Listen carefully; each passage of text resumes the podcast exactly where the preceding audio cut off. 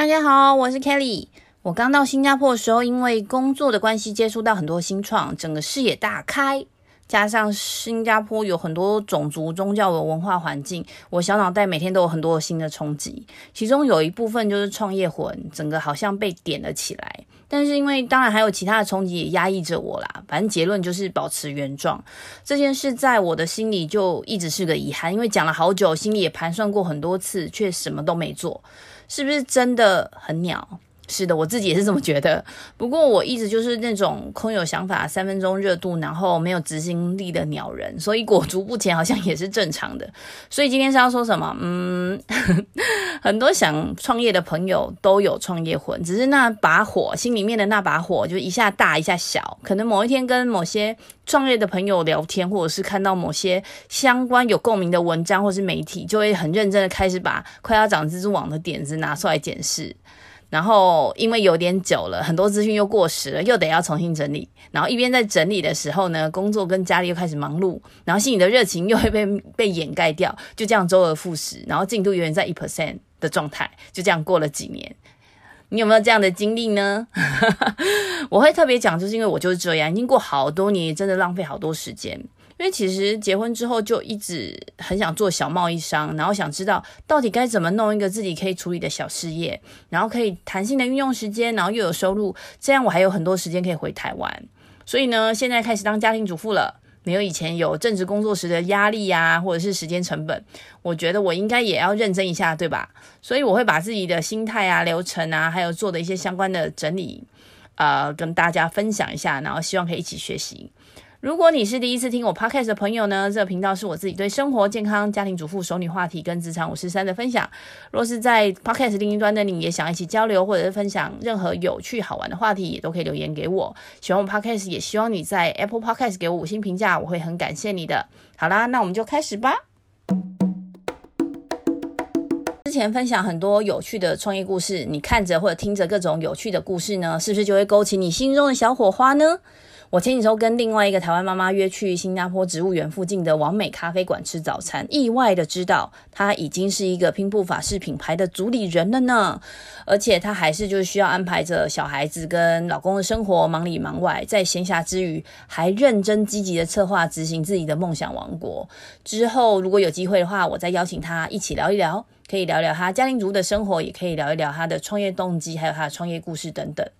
有一些创业家不是刻意创业，而是无心插柳柳成荫。但是这样的状况其实比较少。有很多人很有想法，真的想要把自己的想法付诸执行，也可能会面临非常多的问号。也就是真的确定要创业的话，到底应该考虑什么？需要准备什么？这些我觉得很多很杂，很多细节，我自己就稍微整理了几点，让大家参考一下。第一个呢，就是要确立自己呃创业的目标到底是什么，因为创业跟上班领薪水是完全不一样的事情，所以其实无法直接比较。所以我觉得第一个最重要的就是建立一个正确的心态跟观念，不然就很容易遇到挫折就立刻打退堂鼓，不是很可惜。所以那个你的创业目标，你的初衷非常的重要。第二个就是价值链，就是 value chain 这个东西，我在 MBA 的时候学到，我觉得受益良多。基本上呢，就从产品开发、成本考量、测试到上市、销售到售后服务，每一个段落其实都是为了顾客去创造价值嘛，也会为公司去带来利益。在创业初期的时候，我觉得至少要把公司公司的核心的价值链走一遭。去了解竞争者的策略等等，确定了可行性之后，就可以有日后改善跟增加的一些可能性。当然，我们还可以再做一些延伸，创造更广、更完整的产品或者是服务。这个确认有很多方式啦，有很多的人就是做成一个企划书，也就是一个 pitch deck。这个价值链搞清楚之后，未来就会有比较知道自己的核心竞争力啊，或者是需要专注的领域，或者是协助公司做一些商业决策。第三个部分就会是资源的规划，因为这部分就包含资金链啊、人才需求啊。那如果有一些特许的 license 需要去跟 partner 合作啊等等，就看公司的营运盈利的模式需要去考量的。那我觉得最后一点就是应该还要检视的，就是创业家的性格，比如说承担风险的能力啊、执行力啊、自律啊、乐乐不乐观啊。渴不渴望成功啊？我觉得态度这个事情其实影响层面很大，所以大家要创业之前要做好很强大的心理准备，因为这些硬的功能实力都可以上课补足，可是性格跟态度这些是软实力，需要累积跟磨练。我觉得也可以就是分享一下，之前我看到一个连续创业家，也是吴淡如现在的经纪人叫威爷，他分享一个创业成功的指数的测验表。大家可以试试看。那我一边在准备这些笔记，我就一要就是时时刻刻去提醒自己。那我也会推荐其他的一些创业分享的品牌，或者是内容创作者等等，像是左边茶水间的 Zoe、创业时代的 Irene 等等，都有很多很不错的内容。然后我还有个人觉得，就是每一个创业家其实都是一个 storyteller。就是说故事的人，要把自己心中的激情啊、热爱的事业啊，去跟每一个人讲。这个东西就是要靠这个说故事的能力来强化。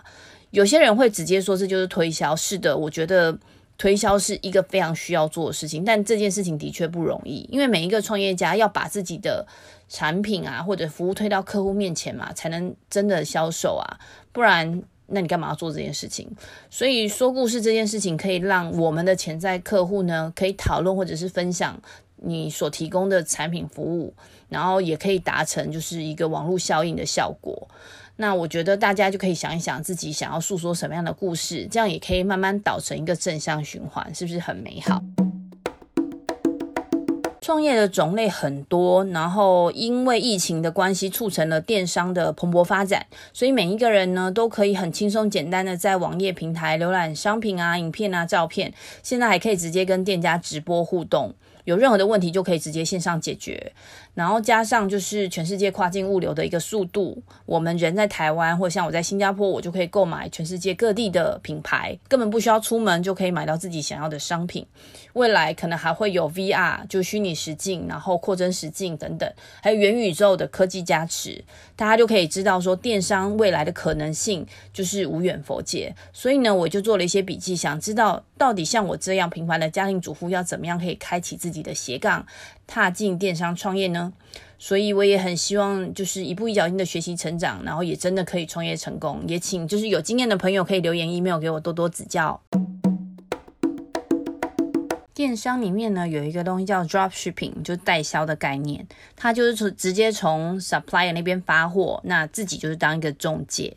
然后顾客就从你的网页或者是链接下单结账之后，其实是由供应商直接出货到客户那边。我大概是二零一八年的时候，有一个前同事，她老公专职在做，然后就做了一些介绍。那他就是每天都要做各种一页式的网页，然后那些网页他会串好金流，就直接放到把商品放进去之后，就透过脸书、IG 或者是那些销售国家本地的一些网络广告通路来获取客源。那他必须要一直去测试不同的商品、不同的市场，接着就是不同的价格、不同的促销方式，然后不同的广告通路等等。因为他是卖去欧洲国家，然后他是从中国出货，那价差就蛮大的。所以前同事是。说她老公大概测试了六到九个月左右，知道熟悉了解那些模式之后，她老公就辞掉原本在广告公司的收入，那就专职在做 drop shipping。那一个月大概可以赚到台币约二十多万左右，就是平均。那当然有高有低。如果我们一般去找 drop shipping 的资料，很多人都会说超简单的一百元就可以开始创业，但是我自己个人觉得。从就是我的朋友的老公那边听到的，其实是的确听起来很容易，但实际上每一个步骤都需要很多的资源跟精力，因为他是中介嘛，所有的资讯大家都。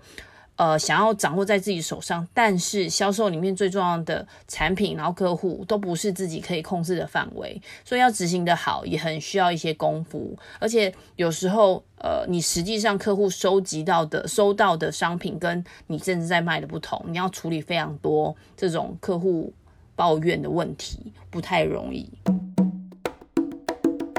另一个就是我们一般的电商，因为 dropshipping 最大好处就是弹性嘛，它不需要囤货，然后你也不需要就是去负担非常多的成本。可是，一般电商它为了生存啊，然后未来就需要发展成品牌，所以也会有囤货的压力，而且每一个消费者对于收到商品就是有一定的期待嘛。那品牌商一定对于客户关系管理有一定的品质要求，那电电商平台有两种，一种就大家比较熟悉，可能是 Marketplace，像是 Shopee 啊、Lazada、PC Home 啊、Amazon 这些，Momo 这些都是许多的卖家呢，他就上架自己的商品，透过这个这些 Marketplace 的平台里面有一些行销工具，就可以获取一些客流啊，然后进而销售。那平台就是收取月费或者是交易手续费等等。好处就是因为现行的这个平台上的资源就可以引导你建立自己的商店，然后也会帮你导客流。但是也代表你直接跟所有平台里面的竞争对手比拼。不过对于新手卖家来说，我觉得知道自己的战场或者是竞争者，其实是一个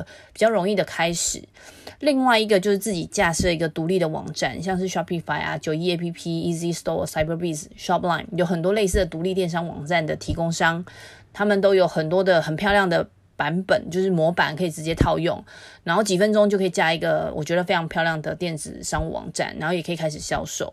那很多电商卖家他其实是从 Marketplace 开始的，就是了解那个销售的流程啊，顾客偏好可以做一些测试，因为那边就已经有流量了嘛，然后再去逐步去架设自己的独立站，然后再开始去确认自己的品牌调性啊、风格，这样成本就不会一下子很高。那初期的营业成本低一点，我觉得也会比较容易成功。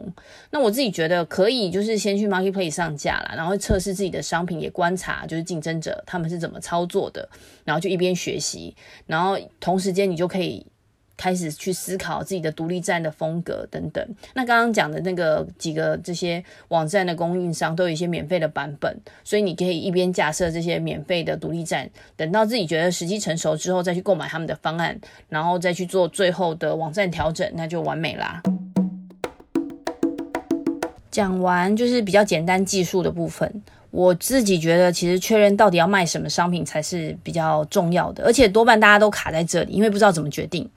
我看到有电商前辈说，选品是成成功电商的第一要件，超过百分之五十的成败都是在选品上面。之前有提到轻创业，其实都是可能的商品的 idea。在选品的角度上，我觉得大家可以参考看看。第一个就是有独独特性的文创或手根商品。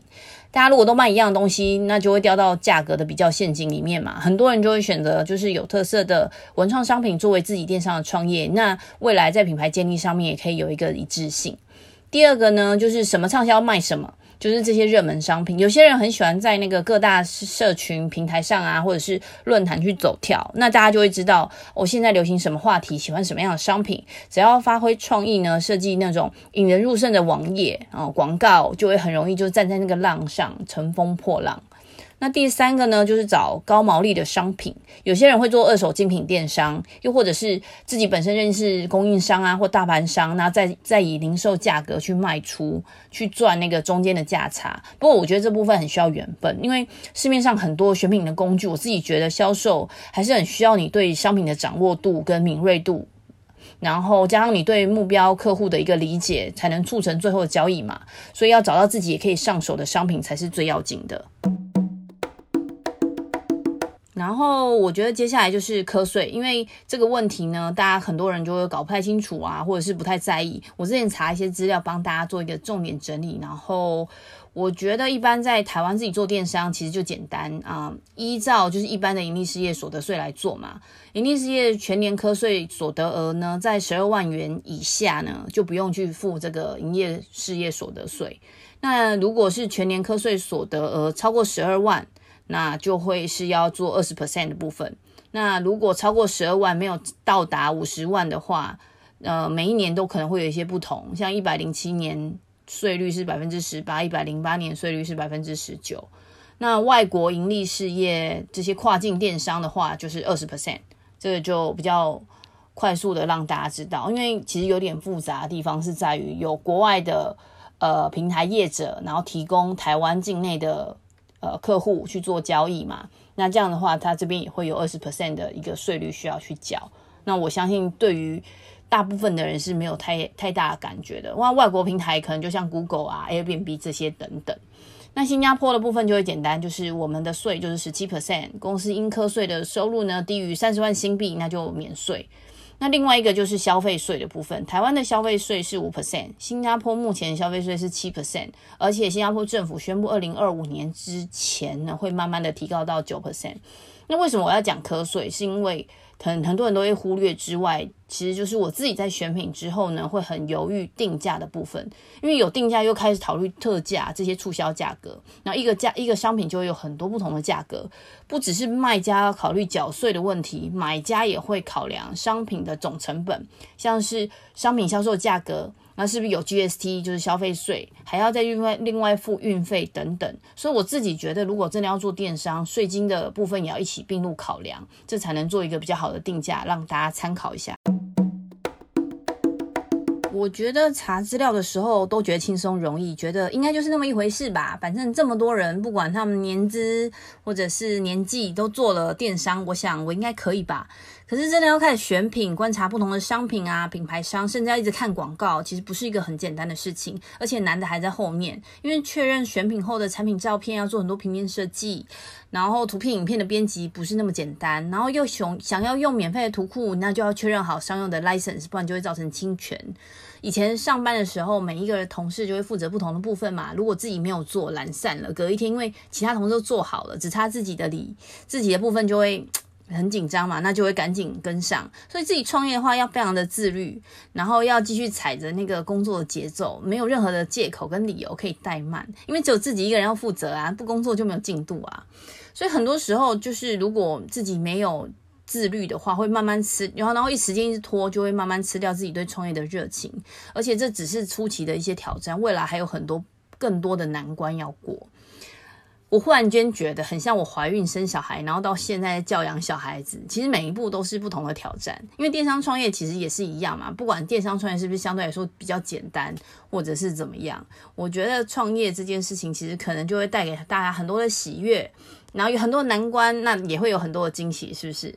好啦，那今天想用那个 Steve Jobs 的名言跟大家分享：You can't connect the dots looking forward. You can only connect them looking backwards. 它的中文翻译是：你不可能有先见之明，只能有后见之明。我们常常不知道前面的路，可是当我们往回看的时候，我们就可以明白这一切的意义了。想问问大家，如果你做电商创业，你有没有想要卖什么商品呢？对你来说，做电商创业最重要考量应该是什么？你觉得你是自律的人吗？有没有哪些特质才能创业成功呢？欢迎大家多多留言或者是 email 给我，相互交流。也希望姐妹欧北共可以跟大家一起成长，透过声音跟不同的话题连接，帮助更多世界不同角落的你们哦。最后，很感谢你们的聆听。如果你们喜欢姐妹欧北共的内容，也别忘了给我们五星评价，让演算法知道你们很喜欢。对节目有任何想法的朋友，也可以留言给我们。下周再会啦，拜拜。